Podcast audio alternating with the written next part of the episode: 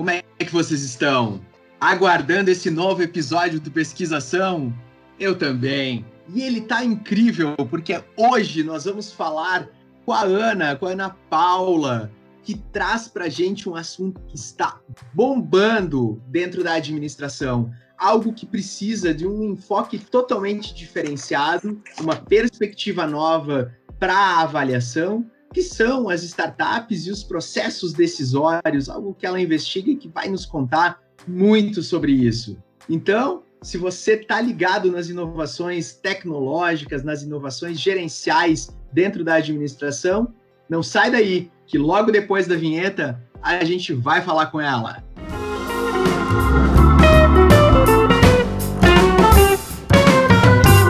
E para a gente conversar com a Ana Paula, hoje a gente está aqui recheado de amigos e, claro, a nossa mesa permanente formada por várias pessoas aqui, doutoras, dentro desse campo tão incrível que é a administração.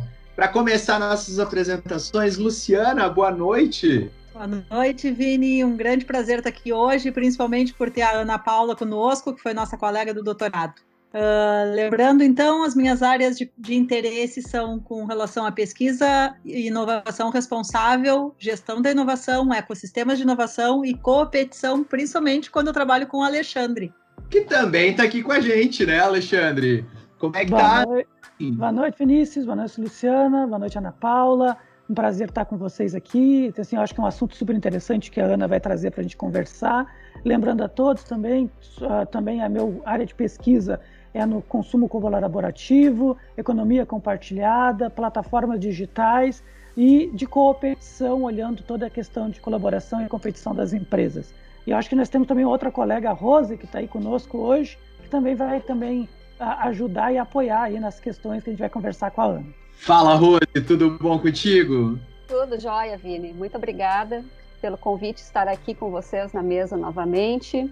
Uh, Boa noite para Luciana, para Ana Paula, para o Alexandre. Uh, e relembrando que os meus temas de pesquisa são operações comportamentais, cadeia de suprimentos, inovação social corporativa e tomada de decisão. E agora eu vou passar para o Vini para então ele uh, introduzir a nossa convidada dessa noite. Que bacana, que prazer enorme poder fazer essa apresentação dela, que é doutora em administração, foi da nossa turma, uma especialista uh, dentro da área de gestão, com diversas formações, uh, e é professora, é docente, vive o dia a dia da universidade, como muitos de nós. Uh, muito, muito boa noite, Ana. Bem-vinda ao Pesquisação.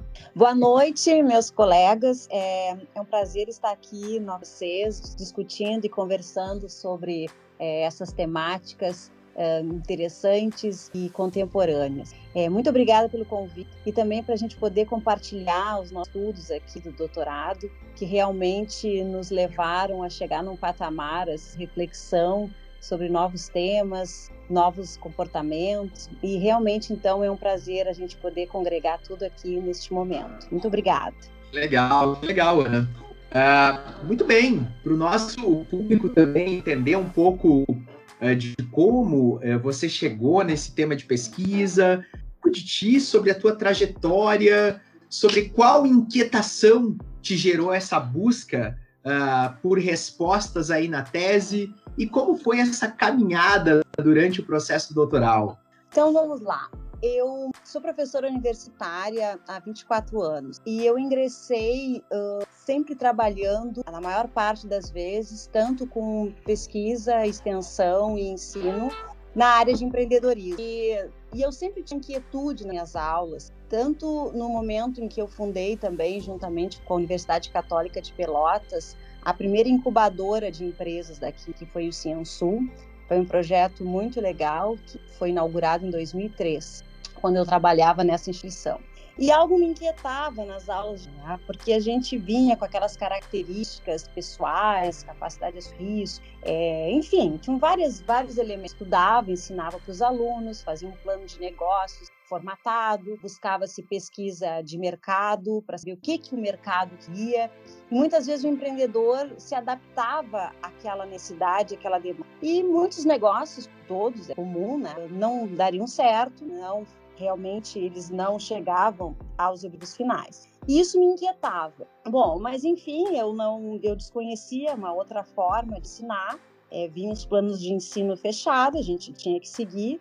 E em 2012 ingressei na Universidade Federal de Pelotas, continuei com essa temática de trabalho, de, de pesquisa. Em 2016, após ter o estágio probatório, eu ingressei então no doutorado da Unis e a minha orientadora, a Ieda, que trabalha também essa parte de empreendedorismo, viu em mim, na seleção, uma possibilidade de continuar estudando essa área. Mas eu confesso que eu primeiro estratégico, ensaio teórico, e um dia num grupo de pesquisa do Global, né, uh, Vasconcelos, que hoje né, acabou sendo meu orientador depois, apresentou um trabalho de tese a, a, sobre a teoria effectuation de uma indiana chamada Sara Saravas. E eu achei incrível porque ela conseguiu traduzir um pouco as minhas inquietudes em relação ao entendimento com outro olhar, sobre uma outra perspectiva sobre o ensinar a empreender e também sobre o empreender. E então eu resolvi mudar totalmente o projeto. Em um ano, aliás, no menos de um ano, em seis meses, eu saí de empreendedorismo estratégico e resolvi estudar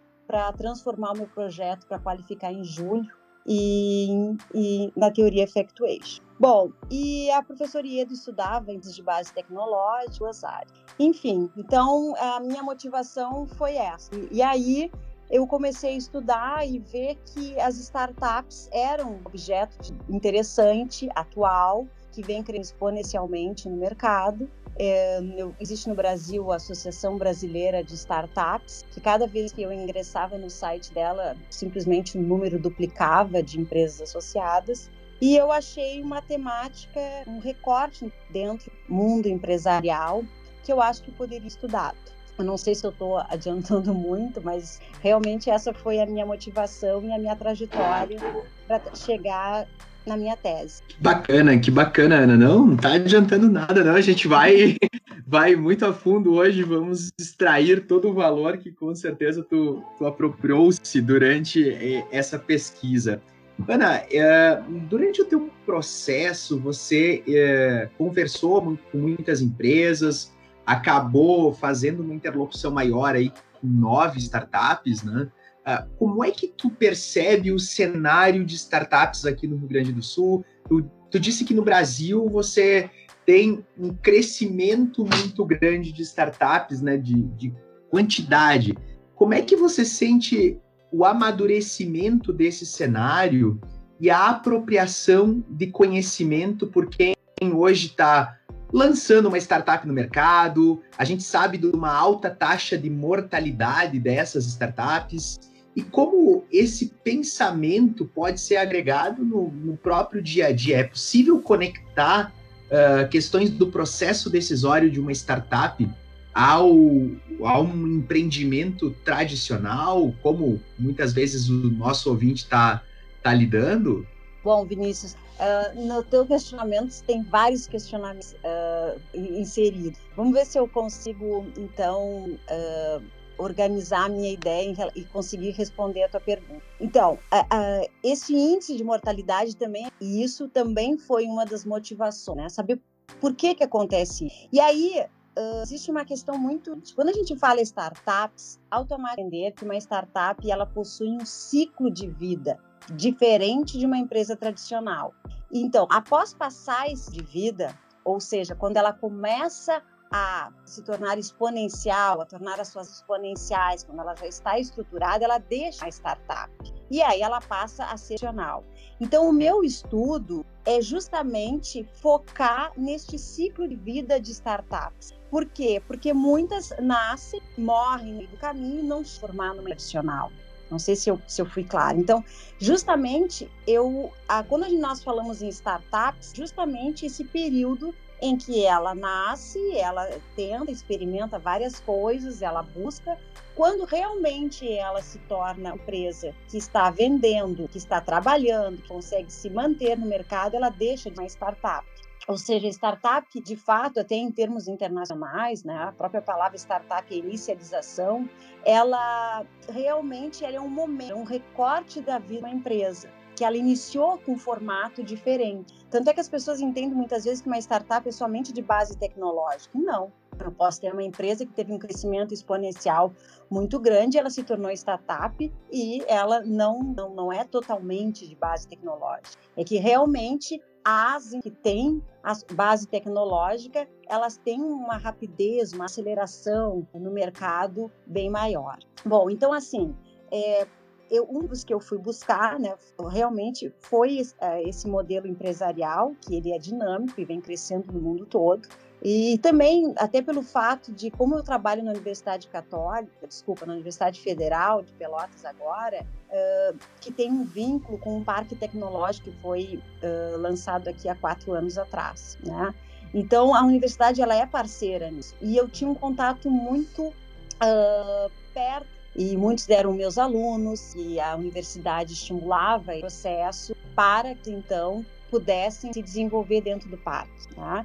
E aí foi uma questão interessante, porque quando eu fui fazer meu doutorado em Barcelona, em que meu professor estudava uh, a teoria effectuation lá, eu fiz um trabalho de pesquisa com as associações de jogos de videogames da e lá é muito forte tipo de empresa, né? Então, isso aí me estimulou a voltar ao Brasil e fazer um trabalho quantitativo com a Associação Brasileira de Startups. Eu vim com o meu instrumento de pesquisa pronto de lá para aplicar aqui. Só que, infelizmente, quando eu cheguei, eu perdi até acho que uns dois meses da minha volta para poder desenvolver o meu trabalho, porque a associação disse que não teria condições de aplicar o meu questionário para aquele volume de empresas, porque muita gente estava estudando as startups e eles não tinham condições de fazer. Então, em função disso, eu tive que retornar e tentar fazer um trabalho qualitativo, que realmente o objetivo era entender como é que essas empresas tomavam as decisões no período do ciclo de vida delas, né, para entender por que, que muitas morriam, por que, que outras sobreviviam e como é que funcionava. Eu, numa linguagem assim, daqui para nós, no dia a dia, eu poderia dizer que se eu tivesse aberto a caixa preta das startups para entender esse, é, como é que funcionavam essas tomadas de decisões nesse período. Então, Vini, eu não sei se eu te respondi alguma das perguntas que fez, tá? mas eu tentei contextualizar uh, em relação a esse crescimento, né? antes de até de, de, de, explicar melhor como é que eu fiz. Perfeito, perfeito, Ana. Não explicou muita coisa e tu, tu já te referiu algumas vezes aqui no nosso bate-papo a essa teoria que uh, você passou a utilizar para entender a, o teu fenômeno, né? Me fala um pouquinho, e até para o nosso ouvinte entender o que, que é a teoria uh, effectuation, o que, que ela tenta explicar, quais, uh, quais as, os pilares dessa teoria. Bom, é, a Sara, na sua tese de doutorado, ela entender como é que empresas de sucesso chegaram lá, que é diferente das startups, são empresas tradicionais. E então ela investigou esses empresários, tá? E bem, estou bem sintetizando muito. Ela então chegou à conclusão que no início de uma empresa as tomadas de decisões eram muito mais, eram muito mais por é, efetuação ou efetivação, ou seja, é, por isso o nome da teoria é effectuation. E à medida que o empresário ia crescendo, ia se organizando, ia desenvolvendo o seu trabalho, entendendo como é que funcionava, as tomadas de decisões passavam a ser muito mais por causação, ou seja, um dado eu olhava e tomava uma decisão. E uh, só que na verdade a teoria do eixo ela envolve tanto decisões effectuation quanto causation. Não existe ainda uma tradução no Brasil, tá? É, para essa. Então se utiliza ainda é, teoria effectuation. Tá? Bom, então como é que eu, o que, que eu quis fazer então? Eu busquei este olhar para entender como é que uh, os empresários, vendedores de startups é, tomavam essas decisões sob essa perspectiva da teoria effectuation. O quanto eles tomavam as decisões baseadas nas suas experiências, suas uh, intuições e o quanto eles tomavam decisões baseadas em dados. Então, uma das conclusões do meu trabalho, que inclusive na minha banca, o meu professor de Barcelona, o Anthony, disse que eu tinha duas teses num trabalho só. Eu digo, ah, por que não me avisou antes, né? Porque daí a gente não precisava ter investido tanto mas, de fato, ele diz o seguinte, que a, a, dentro das startups que eu tirei, é que não é uma não é algo linear como a gente imagina um ciclo de vida que vai crescendo vai crescendo se não der morre e cai. Os empresários eles vão tomando as decisões e experimentam um novo aplicativo ah, não deu certo? Ah, vou tentar dessa outra forma. Não existe um projeto único que é seguido durante todo o período. Basicamente, tanto é que uma das perguntas, isso também era algo que inquietava a incubadora, que um dos requisitos é que eles tinham que apresentar um plano de negócio. E eu perguntei nas entrevistas, né? Eu fiz acho que umas 22, 25 entrevistas. E e eles dizem o seguinte: ah, plano, ah, sim, a gente utilizou para entrar. Depois eles nem olhavam. Por quê? Porque realmente muito maior era a sua ânsia de experimentar, de tentar, né, que nós consideramos isso como a, efetuação. E, e, posteriormente eles iam sempre tentando buscar as tomadas de decisões por meio de causa e efeito. Então, é, foi bem interessante, porque a vida inteira eu, como professora dessa área, achava isso errado. Não, tu tem que ter um projeto, tem que seguir um projeto, pode readaptar, né? um planejamento estratégico, tu vai realinhando, mas tu tem que seguir aquilo que tu planeja. E só que na verdade a gente sabia que na prática, é, até mesmo nas entrevistas, eles diziam que muitos investidores, quando apareciam os investidores anjos que exigiam algum documento, algum projeto, aí que eles faziam. Mas aí eles adaptavam, tinham na realidade, eles colocavam no papel. E muitas vezes o que, a gente acaba fazendo? Primeiro põe no papel para depois tentar aquilo na realidade. Então eu tô falando uma linguagem assim bem uh, vulgar, né? Mas é, tem muitos uh, requintes no sentido acadêmico, mas é para que realmente as pessoas e aquilo que elas sabem fazer, elas vão tentando e aí surge vários negócios. E se a gente for analisar no acadêmico, né, eu quando estudei era assim, eu tinha que fazer um plano de negócio, eu tinha que ir, eu tinha que fazer uma pesquisa de mercado, eu ia adaptando, tá, se aquele negócio que eu escrevi não desse certo, meu negócio não deu certo. E na verdade o que a gente vê hoje é que as pessoas vão, começam com uma ideia e vão adaptando até aquilo realmente dar certo ou não. Então, é, isso foi basicamente que eu uh, trabalhei. E uma questão que a teoria effectuation traz, que a Sara também desenvolveu, que concluiu, é que existe um período, isso na minha tese, desculpa, minha conclusão, que existe um período anterior ao início da startup que está ligado à vida do empreendedor, que a Sara, é autora dessa teoria, diz que uh, o empreendedor ele tem muito mais chance de dar certo se ele focar naquilo que quem ele é, ou seja, o que, que de onde é que ele veio, qual é a sua cultura, como é que ele foi criado, como é feito, aquilo que ele sabe, o que, que ele aprendeu, o que, que estudou, estudor, e a sua rede de relacionamento. Então, eu uh, aplicando a teoria Actuation no meu trabalho, eu consegui enxergar que existe um período anterior ao início da startup que está direto, diretamente relacionado ao sucesso ou à criação dessa. Deixa eu dar um exemplo. Por exemplo, quando eu entrevistava os empreendedores de startup, eu iniciei que eles me contassem sobre a vida deles, como é que eles eram, onde é que nasceram, o que estudaram. E aí começava, quando eu via, eles já estavam falando da startup. Tinha um momento de ruptura entre quem eles eram e como surgiu a startup.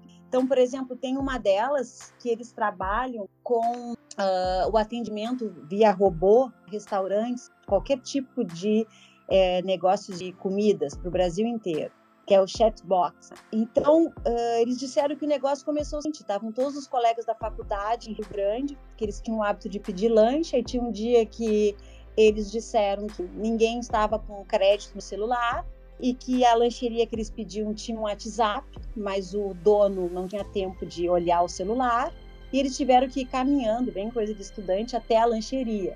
e chegaram lá e tiveram uma ideia, bah, ajudar esse, a gente pode criar um sistema, né, uh, por meio de um robô que pode fazer trabalho de atendimento uh, online para lanche. Enfim, hoje eles são uma startup que vale bastante, que vende seu produto uh, para o Brasil inteiro, a partir de uma ideia do que eles sabiam fazer, que era comer lanche, se reunir de noite, e a informática, que era o curso que eles faziam. Pode ser algo singelo, explicando, mas muitas das empresas, a maioria do que eu estudei aqui, das nove que eu estudei, eh, tiveram. In... Ai, gente, desculpa assim, se, eu me, se eu sair falando demais e que a gente se empolga. Eu já até devo ter que... respondido alguma pergunta de vocês. Não, que isso. Que isso, né? Vou te perguntar agora, eu tinha, eu tinha combinado é. com o Vinícius. Ah, pegando esse teu gancho que tu, tu deixou aí bem latente, então a gente pode dizer então que o, o, o, o empreendedor sempre vai ser aquele o agente da mudança, né? A questão do comportamento dele está diretamente ligado com o negócio ou com a, a, startup. Eu queria ver de ti assim, nós todos aqui somos, estamos na, no campo da administração e tem uma tem uma grande discussão sobre a, o quanto, né, no nosso lado aqui, os administradores ou até a, a, as startups hoje, e quando tu viu isso nesse, nesse polo lá que tu entrevistou nove startups, tu viu isso muito uh, pessoas interdisciplinares ou assim uh, mais pessoas de tecnologia, pessoas, como é que tu percebeu isso? Até nesse case que tu comentaste, assim, tu vê pessoas de negócio, pessoas que estão estudando a área de administração, estão na área de tecnologia, ou isso não tem uma relação? Não tem uma relação. Eu não posso afirmar. Por exemplo, essa empresa que eu falei, é, casualmente, pelo fato de teve muito forte a influência de quem eles eram, estudantes de informática. Nesse grupo são cinco sócios. Eles não são do Rio Grande do Sul. Eles vieram pelo Enem, o da Bahia, Minas Gerais, Santa Catarina. Tinha um gaúcho só ou seja, culturas completamente diferentes, mas uh, eles iniciaram a empresa deles porque iam atender um projeto de APL Rio Grande e eles precisavam criar uma empresa com CNPJ. E aí o projeto não saiu, o dinheiro não veio, eles estavam com aquela empresa e ficavam pensando, bah, já que a gente abriu uma empresa, o que, que a gente pode fazer? Aí surgiu essa ideia. Uma outra empresa que é, também é estabelecida aqui, eles na verdade é uma, um site que vende serviços de limpeza. Então tu entra no aplicativo, eu quero uma pessoa que vem para minha casa e aí eu, eu, coloco ali o horário que eu quero, a pessoa vem com material de limpeza e limpa. Eu perguntei como é que começou essa ideia. Nenhum é ligado a, a serviços de limpeza, né? E eles então começaram o seguinte, um fazia um pós-graduação em Porto Alegre e tinha que fazer um projeto. E aí ele não era nem ligado, ah, quem sabe a gente, se hoje também, eles até tem um aplicativo utilizado em Porto Alegre, em, vários, em várias cidades e estados do Brasil. E eles não, têm, não são ligados a essa área, nem tecnologia, se formam em educação. E, e a outra sócia, acho que é da área de... Então, assim, Alexandre, não tem um, um, perfil específico, sabe? Muito assim a oportunidade, vontade de querer empreender, né? E principalmente o que eu notei nos jovens que eu entrevistei, no máximo, o mais velho tinha 28 anos, mais novo tinha 19. Eles têm uma ânsia de ter um retorno rápido. Então, é, muitos já pensam em começar uma startup que ela fature logo para vender, outros querem ir evoluindo. Então, não tem uma, uma regra, não existe um, um padrão. E sim, é algo muito específico de cada grupo. Alguns desistiram de estudar porque queriam se dedicar à empresa. Uh, um é da área de direito e criou uma empresa ligada à parte de consultas, por ele ter vivido uma situação de ser estudante de classe média muito baixa, desculpa, de classe social muito baixa, com poucos recursos econômicos, teve um problema de depressão, né, muito forte, buscar ajuda psicológica, e aí ele se deu por conta. Tinha uma grande demanda de psicólogos se formando sem trabalho, e um grande grupo de estudantes precisando de atendimento né, em várias áreas. Então, o que ele criou? Ele criou um site de consultas com um preço muito menor eh, para pessoas que não têm plano de saúde. Só que ele criou voltado para estudantes, tanto de graduação, pós-graduação, até estudante para concurso, estudante pré-vestibular, estudante de ensino médio. São para pessoas assim que ainda não estão focadas, não têm uma renda mas precisa de atendimento médico. Hoje já tem várias especialidades. Então, assim, o universo de criatividade, de amplitude de mercado é muito grande. Não sei se também, Alexandre, se era nesse sentido a tua pergunta. Sim, sim, sim. Não, muito bom. Acho que a Lu tem uma pergunta agora. Tenho sim. Uh, Ana, muito legal ficar ouvindo a tua tu falar sobre a tua tese. Uh, eu acabo me envolvendo um pouco com a questão de empreendedorismo uh, por conta de algumas coisas dentro da, da, da, academia também, né? Não diretamente como linha de pesquisa, mas mais desenvolvendo educação empreendedora também com os alunos aqui da Unicinos, né? Mas antes de falar nisso especificamente, eu queria voltar na tua fala quando tu traz a questão da, da, da teoria de, de effectuation, né? Na, na, medida que tu, tu uh, falava, né, de que não tem uma única razão, né, ou, ou, pelo menos aquele processo, vamos dizer assim, o processo empreendedor ele não é linear, né, uh, o que me lembrou muito e aí foi, uh, eu acho que isso que também é a riqueza tanto do podcast quanto a gente quando a gente vai falar da, da, das nossas pesquisas e da, da academia em si, me lembrou muito a, a, própria questão da, da RBV, né, da visão baseada em recursos, que lá a gente Sim. vai ver que exemplo, uma das questões de, de, de, geração de vantagem competitiva, né? O que que, uh, o, o que, por que, que é difícil às vezes copiar um recurso de uma empresa, né? Ou copiar uma capacidade de uma empresa? É exatamente a questão da ambi, ambiguidade causal, né? Tu não tem como saber como é que se chegou exatamente naquilo, porque é uma série de processos, né? Sim. Quando a gente fala, por exemplo, em gestão da inovação, tem até uma figura do, do no livro do Bessa e do TID, que é o espaguete da inovação, que é exatamente essa falta de linearidade nesses processos. Tu, tu, não sabe onde começa e onde termina muitas vezes uma ação, um processo, uma rotina que vai impactar naquilo que está acontecendo, né? Mas Sim. o que, que eu o que eu queria comentar contigo não era nem tanto a questão da teoria, mas bom, tu queres comentar alguma coisa sobre isso aí depois eu faço um outro comentário. Não, é que realmente a própria uma das bases né, da, da teoria effectuation avalia muito isso, né?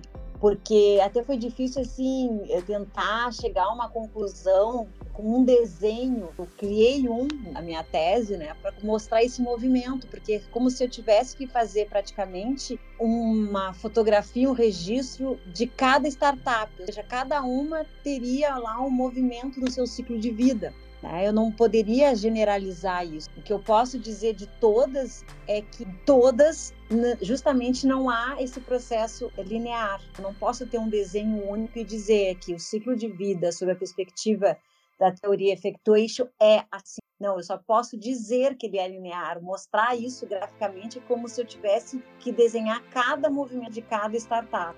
Então, até eu criei, assim, eu batizei meu trabalho, que é o ciclo de vida uh, sob a perspectiva effectuation, porque isso é um momento único dessas, desse tipo de, de... não sei, Lua, eu foi interessante a tua questão e eu me lembrei justamente isso que as bases têm, têm explicações de várias fontes, mas eu tentei me focar uh, nela justamente porque está ligado a esse processo de, de empreendedor, esse uhum. comportamento. Por isso que eu não busquei outras bases teóricas, outras leis. Não, sem dúvida. E na verdade é isso. É, a, a gente sempre tem que fazer uma escolha, né? A, é olhar o contexto através de uma lente. Porque, até porque eu acho que é muito complexo se tu começa a usar uh, mais de uma, talvez tu desfoque, né? Tu perca exatamente o teu, o teu objetivo.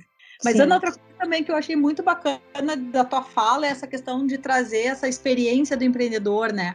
Uh, tem vários relatórios, o Sebrae, né, que trabalha fortemente aí com, com, com, pesquisas e trazendo indicadores do empreendedor. E eu recentemente eu acabei entrevistando três empreendedores e, e, fechou muito com isso que tu está trazendo, né?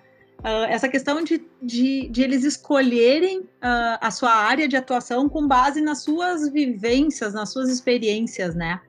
Uma das entrevistadas que eu, que eu tive a oportunidade de conversar, ela trabalha com moda uh, e uma moda mais. Uh, uh, ai, me fugiu o termo agora, mas começa que ela, ela, trabalha com uma tendência, ou até ela acho que ela criou a tendência que é do, do, do slow fashion, né? que não é aquela coisa daquela moda que ela é muito rápida, mas ao contrário, ela é uma moda que ela é para ser mais permanente, né? E ela tem um apelo rural na moda, né? Então, hum. na verdade, ela é do interior ali de, de São Borges, se não me engano. E muito essa coisa do, do, do campo, né? Então, assim, ó, muito couro, as, né? aquele, aquele mais rústico, a, a, a própria decoração, assim, na, na, nas fotos ali, a questão do pelego, né?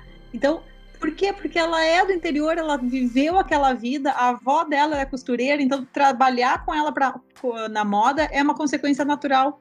Né? Exatamente. Né? Então as, as, coisas ficam mais fáceis, né? Uh, do que quando tu tem que aprender, começar, sei lá, por exemplo, a gente que nós não somos da área de tecnologia, daqui a pouco a gente resolve uh, trabalhar com tecnologia, né? A gente tem uma curva de aprendizado muito mais longa e muito mais dura né, do que se a gente vai trabalhar com alguma coisa que já vem ou vem de berço, né, famílias empreendedoras, né, filhos empreendedores dentro dessa linha, né.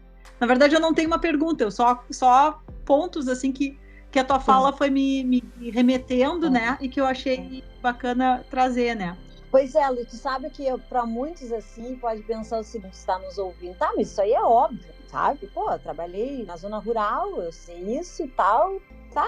E aí, o que tem de novo? Que tem de novo é que muitas vezes se sabe disso, mas ninguém colocou no papel, ninguém estudou, ninguém transformou isso em documento. E muitas vezes as pessoas do nosso meio né, acadêmico é, menosprezavam isso. Por exemplo, se de repente está no teu caso, né? Eu também moro no estado e a gente às vezes fica pensando que isso é, sei lá, que é feio, que tem que ser algo. De... E quantas pessoas dão certo sabendo e fazendo aquilo que sabem por onde cresceram, por onde aprenderam, por onde trabalharam a vida. Então, eu acho que o grande mérito dessa teoria né, é justamente assim ratificar que isso é importante. Não adianta que tu não precisas entrar, ah, porque todo mundo trabalha com tecnologia, tá? Mas tem a tecnologia, mas aliado ao que eu sei fazer, né? Pô, por que, que eu não posso lançar algo novo? Por exemplo, esse, esse aplicativo mesmo que eu falei de serviço de limpeza, a coisa mais básica. Tá, mas hoje em dia não é difícil lá. Eles também se deram por conta que vinham os colegas deles estudar na faculdade, em Pelotas, e é uma cidade universitária, vem gente né, do Brasil inteiro.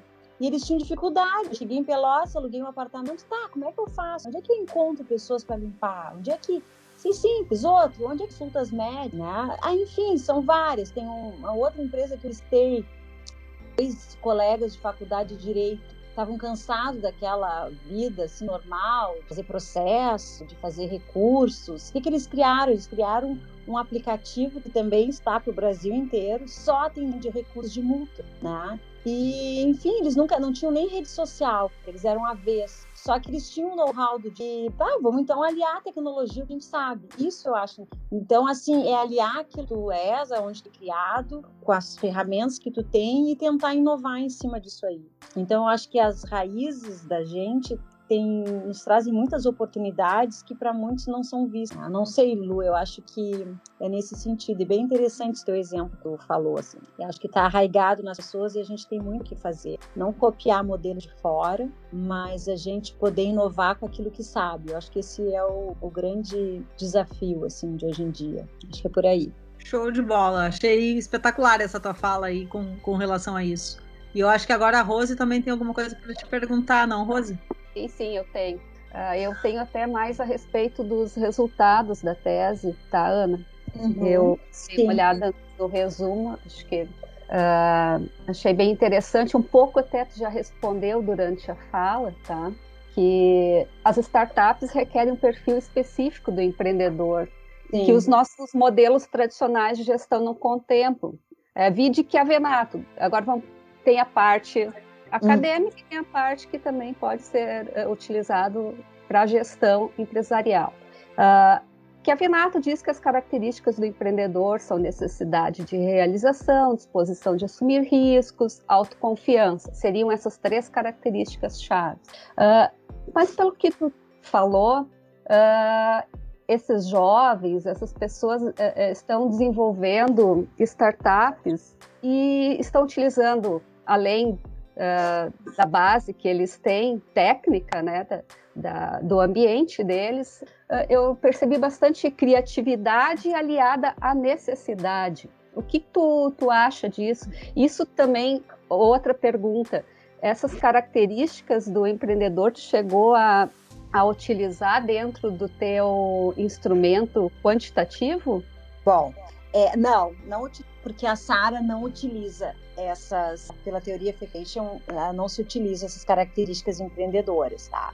E na, o que foi, assim, talvez uma descoberta, uma ilusões, realmente, assim, que o, empre o, empreendedor de startup ele é um pouco diferente do empreendedor talvez de uma microempresa tradicional quando começa ele é um pouco diferente de, de, de, de, um outro modelo de negócio tradicional. Mas eu não investiguei isso. Isso talvez seja até uma oportunidade de um estudo futuro. Tá? E até vou te dizer, Rose, que no início, eu sempre rondando essa temática de empreendedorismo, porque tem muita coisa nova para a gente fazer, né? estudar.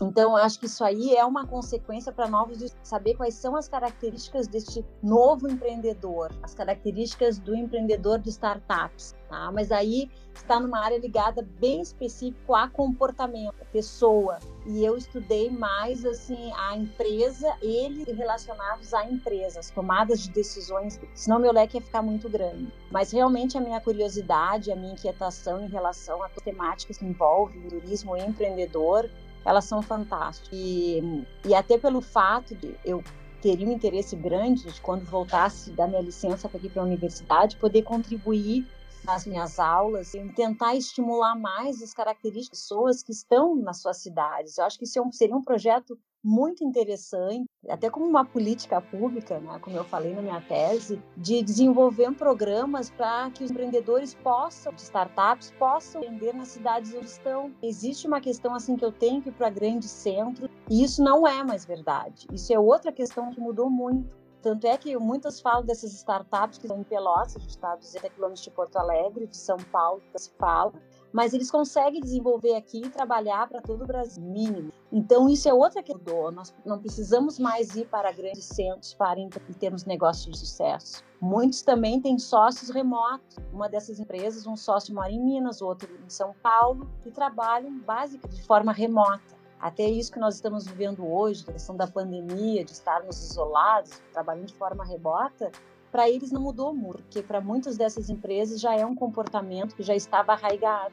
Então, simplesmente eles não pararam. Então, essas características deste novo empreendedor envolve eles não têm tanta necessidade de estar fisicamente perto. Eles vão quando precisa atender um cliente, quando precisa mostrar um projeto, mas eles conseguem desenvolver uma dinâmica de trabalho que não é, os exemplos, né, não precisa ser necessariamente estar fisicamente perto. Então, eu acho que isso é um estudo futuro, Rose, que até a gente pode tentar desenvolver. Sim, sim, perfeito, Ana. Eu achei bem interessante, porque isso não é só um resultado que tu achou que para pesquisas futuras só para academia, mas é algo, alguma coisa que, que tu pode aplicar, como tu comentou, né, em sala de aula e em grupos de, de empreendedorismo na tua cidade. Então, até esse é o foco do, do pesquisação, de mostrar que a pesquisa pode, pode e deve ser aplicada, né? Não ficar Sim. só, ah, eu tenho a minha tese, pronto, morreu. Não, tu já está pensando em fazer um pós-doc, os, os, outros colegas também querem levar adiante, querem uh, ter um, um feedback do, da, das pesquisas. Então, uh, parabéns, Ana Paula, tu respondeu muito bem a minha pergunta. Eu sei que a tese não vai responder todos os questionamentos, vai sempre trazer novos. E eu acho que teu trabalho ficou muito bom nesse sentido, para ser aplicado para academia para os alunos entenderem quais as características do novo empreendedor nesse mundo hum. de uh, tecnologia avançando, né? Então, para mim, ficou muito bem respondida na tua fala. Obrigada, tá, Ana? Muito bom, eu que agradeço a oportunidade. É, Ana, ah, prazer enorme aqui estar tá ouvindo essa, esse conjunto de perguntas e respostas de vocês. Uh, e enquanto eu estava ouvindo aqui, eu fiquei me perguntando, poxa, uh, é tanta transformação, tanta visão diferenciada uh, do universo administrativo, gerencial, e o ensino, Ana, como é que fica isso? A gente, tu mesmo trouxe essa inquietação de que ele não respondia mais, que ele não estava mais adaptado a essa modernidade, enfim. Uh, qual é o teu sentimento, enfim, quais os caminhos que você acha que podem ser administrados para torná-lo uh, significante, especialmente aí para o nosso público que está ouvindo, que é formado por alunos e, e docentes, né? Uh, quais as principais uh, as principais transformações que você entende necessárias para efetivamente o ensino fazer sentido para esse, esse movimento novo aí de gestão? Pois é, eu, eu assim como professora e né, docente em pão, acho que desde que eu me formei praticamente, é, eu, eu, eu, vivi muitas mudanças. Iniciei que as aulas, eu dava aula para tecnólogo de dados, e na área eu dava parte de administração, parte de gestão.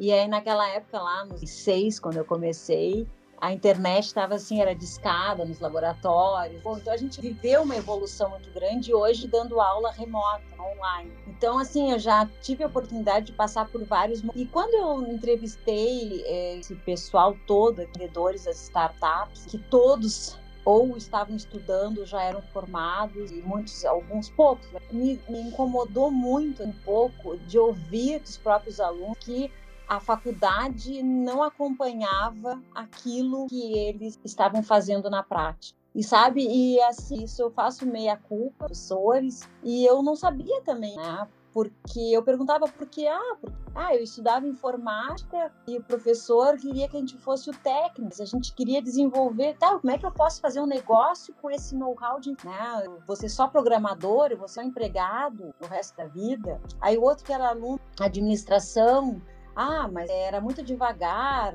não acompanhava. Então, por exemplo, eles viviam na prática, nas suas empresas, realidades que o ensino não estava com. E assim, eu não tenho uma conclusão para dizer, eu tenho uma inquietação, sabe? Tipo assim, como é que eu posso ser um agente transformador dessa realidade dentro da sala de aula após ter escutado isso. Então, Vinícius, né, colegas, né, eu realmente sinto inquieta, eu não tenho uma resposta para te dar, mas eu acho que talvez essa própria que nós estamos vendo de pandemia, de remotos, de ter que estar buscando links, buscando, enfim, é, essas lives, buscando mais a realidade para dentro da sala de e então assim eu deixo aqui um, um recado para docentes, professores, que a gente consiga acompanhar mais. Nosso ritmo tem que ser maior para acompanhar essas. Te digo mais, por exemplo, eu entrevistei algumas empresas, não vai fazer, sei lá, um ano, né? Algumas eu entrevistei em janeiro. Eu, hoje eu acompanho as sociais, elas já são um outro tamanho, de, já duplicaram os seus clientes, né? E se fosse na academia, nós estaríamos ah, no, no, quinto semestre, no sexto semestre. Eu não sei se, se, se eu estou conseguindo expressar o meu sentimento. Eu realmente eu não sei como, eu só sei que nós temos que ser diferentes. Eu acho que eu mesmo vou iniciar uma cadeira de empreendedorismo agora e, e tendo depois de tendo estudado tudo isso, eu vou tentar aplicar o que eu vi dentro da sala de aula mas eu confesso que eu não sei se eu vou conseguir acompanhar esse ritmo que, a, que o mercado, que a realidade está. E te digo mais, que esse próprio momento da pandemia que nós estamos vivendo e que as empresas dizem que tiveram que se reinventar, elas realmente aplicaram a teoria factual. Elas tiveram que mudar sua realidade, sair daquele planejamento causation que elas tinham, que em 2020 iam fazer tal coisa, iam abrir tantas lojas físicas, quantas tiveram que se reinventar? Então, acho que a teoria effectuation, ela traz ela traz essa visão de que nós temos que estar sempre preparados para fazer algo que possa transformar aquela realidade com aquilo que eu sei. Quantas pessoas que faziam eventos e festas tá? Uh, faziam e festas, agora fazendo comida para fora, viandas. Eu tenho uma, uma que foi minha aluna aqui que tem uma empresa de festa, que ela está fazendo arranjos de flores e vendendo para colocar nas residências, nas casas. Então, assim, é, eu acho que foi tudo um momento para a gente repensar. E o ensino também está dentro desse contexto. Nós estamos também repensando as nossas aulas remotas. Eu acho que é por aí. Então, fica um recado. Que legal, eu acho que eu vou pensar dessa tua fala uma frase que para mim fez muito sentido e, e acho que vale, uh, inclusive, uh, para muitas áreas do nosso dia a dia, não é só para o ensino. Uh, eu adorei quando tu disse que não sei o que temos que fazer, mas temos que fazer diferente. Então, isso vale não só, uh, evidentemente, para a gestão, mas para o nosso uh, enfrentamento de vida, né? É uma lição aqui extremamente valiosa dessa nossa conversa. E a gente já vai encaminhando, então, aí o nosso encerramento, te agradecendo enormemente. E antes de te passar a palavra para o teu encerramento, vou, vou chamar aqui Luciana, Rose, Alexandre, considerações finais aí para a gente encerrar nossa noite de hoje. Vini, foi muito bacana. A gente tem muito a agradecer uh, pela, pelo aceite da Ana em vir conversar conosco, né? E, e trazer um tema que é tão rico. A gente já em outros momentos conversou um pouco, falou um pouco sobre empreendedorismo, né? Quando a gente teve a Tati aqui também e foi sempre uma conversa muito rica. Uh, o tema empreendedorismo é um tema muito caro, né? A gente uh, sabe, as pesquisas dizem isso, né? Que é o empreendedorismo que hoje é, pode, pode ser a salvação, vamos dizer assim, para essa grande crise econômica e que, que o Brasil uh, já vinha sofrendo e com a pandemia se agravou. Acho que o nosso primeiro podcast também foi um pouco nessa linha, né? Então é sempre muito bom a gente falar sobre esse tema e principalmente com a riqueza de, de, de informação e de detalhes aí e, e, de riqueza de papéis. Né? A Ana se enxergando tanto uh, como pesquisadora, mas também como professora, né? como incentivadora a, a partir do papel de professora dentro da instituição uh, para a gente realmente incentivar essa educação empreendedora e esse perfil empreendedor aí principalmente dos nossos alunos. Muito legal, muito obrigada pela oportunidade de poder estar aqui hoje mais uma vez. Uh, bom, eu também foi uma noite muito agradável. Uh, foi bom estar novamente aí com vocês, né, participando desse podcast. Parabéns, Ana, uh, pela tua tese, pela tua iniciativa de, de abordar esse tema tão interessante e necessário para a academia e para a gestão das empresas. Uh, então, boa noite a todos, Luciana, Vini, Alexandre, Ana Paula. Alexandre pode se despedir agora também. Uh, Ana, parabéns pela, por ter também nos dado essa, essa oportunidade de ter trocado aqui esses questionamentos, essas inquietações. Eu concordo com todos os colegas. Eu acho que esse tema empreendedorismo, assim, também sou docente nessa área. E eu esse semestre ainda estou dando aula para para tecnólogos lá do ensino médio e está sendo muito interessante porque eles já têm, como a Ana mesmo falou, parece que um chip, né? Já tem uma, uma questão já muito mais rápida e a gente aprende com eles também. Eu acho que essa, essa inquietação da Ana é uma inquietação acho, de todos que estão ou na pesquisa ou na docência de pegar esse ritmo e tentar ser cada vez mais um facilitador, né? Cada vez mais um, uma pessoa que vai dar a, o caminho, né? Ou até ajudar daqui a pouco neste caminho. E eu acho que essa, essa tese da, da Ana ajudou muito a compreender, ter essa visão de ver essa questão do comportamento do empreendedor e o ciclo de vida lá uh, das startups. Eu acho que nos ajuda muito a, a, ter essa, essa visão e essa amplitude.